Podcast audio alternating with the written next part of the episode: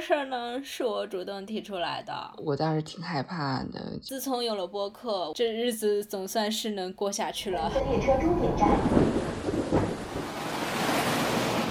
啊我觉得还是挺有意思的，感觉怎么样？一起做播客？还行吧。什么叫还行吧？难道不是很开心、很有意思吗？你每次都笑得很大声，好不好？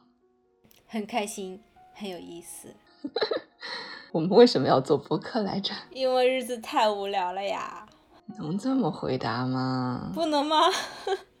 好吧，做播客这事儿呢，是我主动提出来的。嗯，我记得当时你说你很难受，日子过不下去了，我当时挺害怕的，一听这话吓得一激灵，不过自从有了播客，这日子总算是能过下去了，变得有意思了吧？就像养了个娃，虽然也不怎么照顾他。是不是感觉自己给自己找了很多事儿？是的，我们俩是不是劳碌命啊？可能是吧。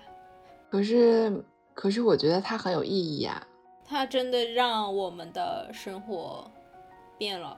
我们认识了很多很有意思的人，大家好，我是小妖姬。大家，好，我叫小孩，洛杉矶读博我。是依依，现在四川的县城里面支我是教成功从拼多多出逃的拼多多前员工。我们竟然邀请过这么多嘉宾了，我们已经跟很多很多的人聊过了，可是很多人我们都没有见过面，但是我们对他们真的好熟悉。因为我们能听到他们的声音，能听他们讲自己的故事。